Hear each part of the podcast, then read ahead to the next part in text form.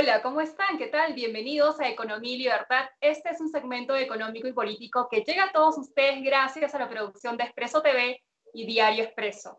El día de hoy tenemos un tema muy interesante. Hablaremos sobre los mecanismos de elección de los miembros del Tribunal Constitucional. Y para esto hemos invitado a Adriana Tudela. Ella es abogada y especialista en análisis constitucional y legal de las políticas públicas. ¿Cómo estás, Adriana? ¿Qué tal? Bienvenida. ¿Qué tal, Andrea? ¿Cómo estás? Muchísimas gracias por la invitación. Gracias a ti. Adriana, antes de centrarnos en el tema de la elección del Tribunal Constitucional, queríamos que nos expliques más sobre, o un análisis político general, cómo va el Perú. Es más, hace poco hemos visto que el plebiscito en Chile pues ha ganado el rechazo, ¿no? Y esta ola probablemente también se extienda a Perú. ¿Cómo observas todo? Bueno, definitivamente creo que nos encontramos em, en una situación en la que nuestra institucionalidad está muy, muy, muy golpeada. Eh, creo que nuestra democracia y nuestro Estado de Derecho em, se ha visto muy afectado durante los últimos tres años. Em, digamos que ya veníamos en un proceso de debilitamiento de nuestras instituciones pero creo que definitivamente el empuje que ha dado el gobierno de Martín Vizcarra en los últimos dos años eh, está llevando a la situación a un punto de quiebre. Este,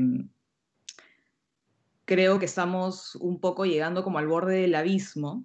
Eh, digamos que el cierre del Congreso, más la pandemia, esos dos factores juntos, más el populismo que podemos ver tanto por parte del gobierno como por parte del Congreso, nos está llevando al borde del abismo y em, creo yo que durante los próximos meses vamos a poder saber si es que nos caemos a la profundidad del abismo o si es que logramos aferrarnos al borde.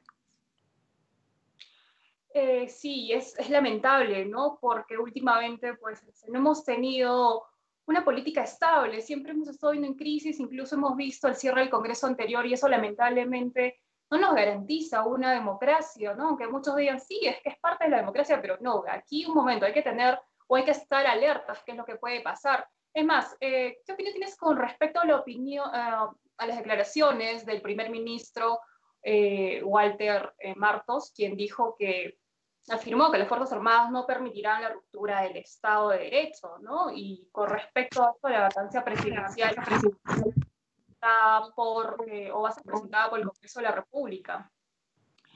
Bueno, creo que el Premier Martos, eh, en primer lugar, no, no, ha leído bien la Constitución, porque él en la entrevista que, que, tuvo con Mónica Delta señaló que, que si bien las Fuerzas Armadas no son deliberantes, están para hacer respetar eh, las leyes eh, y el Estado de Derecho.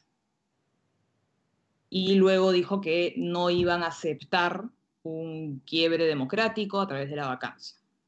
Y eso no es lo que dice la Constitución. La Constitución sí efectivamente señala que las Fuerzas Armadas no son deliberantes, pero lo que señala es que las Fuerzas Armadas están para garantizar la independencia, la soberanía y la integridad territorial de la República no están para, para ser de, jueces entre qué es constitucional y qué no.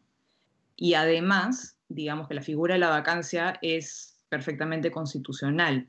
Uno podrá estar de acuerdo o en desacuerdo con esta moción de vacancia en particular, podrá considerar que hay pruebas suficientes o que no hay pruebas suficientes en contra del presidente, pero lo cierto es que la Constitución le da al Congreso la atribución de promover una vacancia por incapacidad moral, como es en este caso. ¿no? Entonces, digamos, lo único inconstitucional en este escenario sería que las Fuerzas Armadas, eh, o que el Ejecutivo utilice a las Fuerzas Armadas para desconocer la decisión que tome el Congreso en caso le sea desfavorable a Martín Vizcarra, ¿no? Así es. Y bueno, vamos a ver qué, sucede, ¿no? Ahora, con respecto a los mecanismos para la elección del Tribunal Constitucional, queremos que nos expliques más, ¿no? Porque incluso el Congreso anterior se opuso ya teniendo en cuenta que algunos miembros tenían eh, estos ah, vencido el plazo o la función que estaban desempeñando. Entonces, hoy en día nos encontramos en, la misma situación y hay mucha oposición de parte de algunos, ¿no? Eh, y esto no se entiende porque esto está contemplado dentro de la Constitución que deberían renovarse cada cierto tiempo. Así es. De hecho, bueno, el cierre del Congreso del 30 de septiembre del año pasado tuvo como, como motivo, como causa, em, bueno, no impedir, ¿no? Pero digamos que el Ejecutivo eh, pretendía que el Congreso cambiara a último minuto el mecanismo de elección y la votación de elección de los miembros del Tribunal Constitucional, que ya estaba pendiente hace un buen tiempo porque habían varios magistrados que tenían mandato vencido. Entonces, el Ejecutivo cierra el Congreso eh, porque el Congreso pretendía eh, seguir adelante con la votación y el reemplazo de los magistrados. Eh, lo que se quería, lo que el Ejecutivo proponía era cambiar el mecanismo de elección que normalmente había sido manejado dentro del Congreso, digamos que se formaba una comisión especial encargada de designar a los postulantes. Esta comisión hacía una evaluación de quiénes eran los perfiles eh, que estaban buscando y luego hacían propuestas. Y una vez que se llegaba a una terna de propuestas, estas personas se sometían al escrutinio del Pleno y era el Pleno el que con mayoría eh, calificada tenía que elegir a los miembros. Y el Ejecutivo presentó un proyecto de ley la misma mañana en la que cerró el Congreso, eh, pretendiendo cambiar este mecanismo y em, estableciendo un mecanismo como de concurso público, en el cual no solamente el Congreso, sino también la sociedad civil, es decir, las ONGs y algunas organizaciones, iban a actuar un poco de evaluadores del proceso e iban a hacer también propuestas. Em, y bueno, ya sabemos cómo terminó todo. Al final el Congreso otorgó la confianza, sin embargo siguió con el proceso de votación, el Ejecutivo consideró que esa confianza en realidad había sido denegada y se procedió al cierre del Congreso.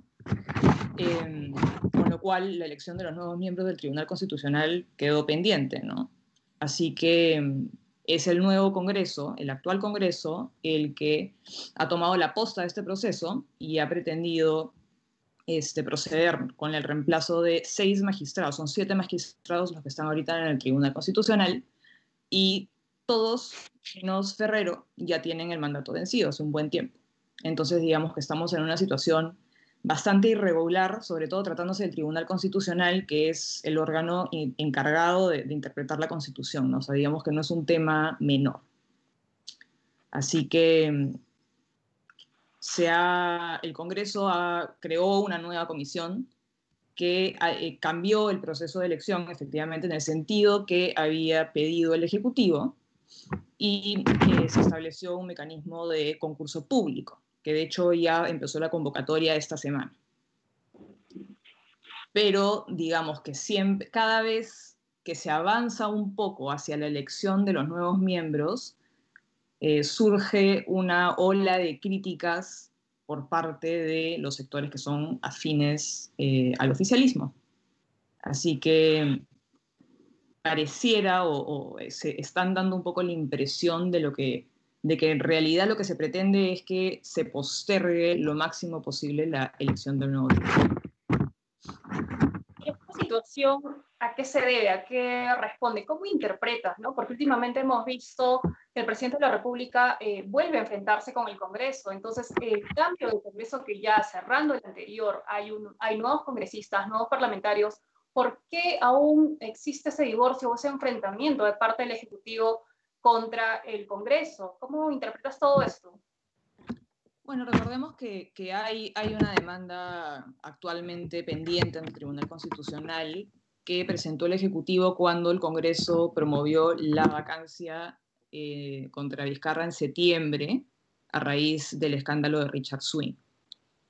Em, digamos que la composición del Tribunal Constitucional actual es se inclina a favorecer al Ejecutivo, como ya lo vimos con eh, la sentencia respecto al cierre del Congreso. Entonces, pienso yo que sí hay un incentivo por parte del oficialismo y de los grupos afines al oficialismo de mantener la actual composición del tribunal, porque definitivamente es una composición que favorecería al Ejecutivo en cualquier eh, disputa que, que, hay, que llega al tribunal, ¿no? Sí, es lamentable. Bueno, y con respecto a las elecciones del 2021, ¿qué te parecen los nuevos candidatos? Bueno, creo que va a ser una elección bastante complicada. Eh, hay muchos candidatos, creo que va a ser una elección atípica por la pandemia, creo que, que las posibilidades de hacer una campaña tradicional en terreno se va a ver bastante limitada. Em, y nada, creo que, que hay muchos candidatos, tal vez un poco, no sé si improvisados es la palabra, pero hay algunos candidatos que, que, han leído un poco el contexto y han tomado una decisión un poco apresurada para lanzarse. Este, creo que definitivamente hay un, un espacio abierto para un candidato de centro derecha o de derecha que todavía no termina de, eh, de definir quién, cuál de los candidatos va a ser el que va a llenar ese hueco o no. Sí, bueno, eh, eso es lo que esperamos, que realmente surja alguien, ¿no? Que nos dé una esperanza, porque lo que estamos viendo hoy en día repite lo mismo, ¿no? Siempre confiamos en un nuevo candidato, surgen los nuevos problemas, Ahora, como bien lo explicas, también hay improvisados que de la noche a la mañana quieren ser presidentes de la República sin conocer bien los temas políticos, sobre gestión, en fin, hay mucha crítica con respecto a esto y también la población está decepcionada, ¿no? Esperemos que esto mejore y también la calidad del Congreso, porque últimamente pues hemos visto que los parlamentarios no dan la talla. El contexto creo yo que va a favorecer lamentablemente a candidatos que tengan este perfil un poco o populista o outsider o antisistema, ¿no? Autoritario. Así es. Bueno, Adriana, tus palabras finales, gracias por estar en Expreso TV. Muchísimas gracias, Andrea. Gracias. Bueno, amigos, esto ha sido un pequeño segmento de los miércoles a las 6 de la tarde. Nos vemos la próxima semana a la misma hora por Expreso TV y Diario Expreso.